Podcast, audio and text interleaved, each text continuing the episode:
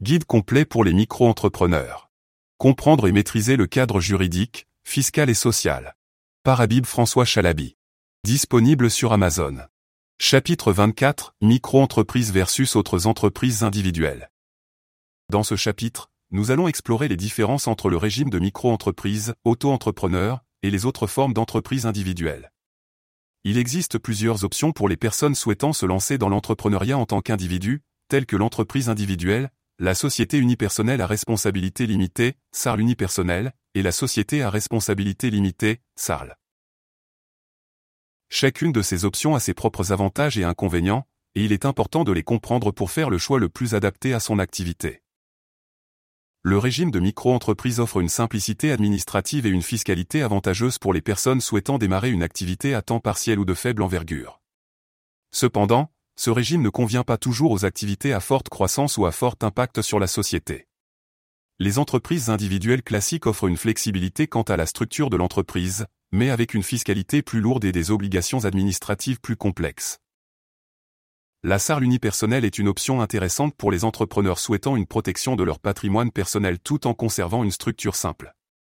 Cependant, cette option peut impliquer des coûts supplémentaires liés à la constitution et au fonctionnement de l'entreprise. Enfin, la SARL est une option pour les entrepreneurs souhaitant créer une entreprise de taille plus importante avec une structure plus formalisée. Cependant, cette option implique également des coûts et des obligations supplémentaires. Il est donc important de peser les avantages et inconvénients de chaque option pour faire le choix le plus adapté à ses objectifs et à son activité. Pour cela, il peut être utile de consulter un expert comptable ou un avocat spécialisé pour évaluer les conséquences fiscales et administratives de chaque option. En résumé, le choix entre le régime de micro-entreprise et les autres formes d'entreprise individuelle dépendra des objectifs et des besoins de l'entrepreneur en termes de développement de son activité, de protection de son patrimoine personnel et de gestion de ses obligations administratives et fiscales.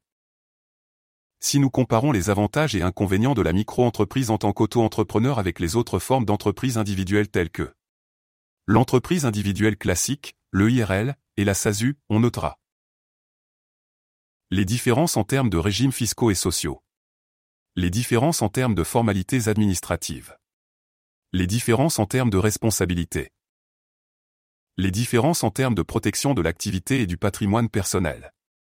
Des exemples concrets, des citations d'experts et des comparaisons chiffrées pourront aider à détailler les différences entre les différentes formes d'entreprises individuelles. Des conseils pratiques pourront également être donnés pour aider à choisir la forme d'entreprise la plus adaptée aux besoins et aux objectifs de l'entrepreneur.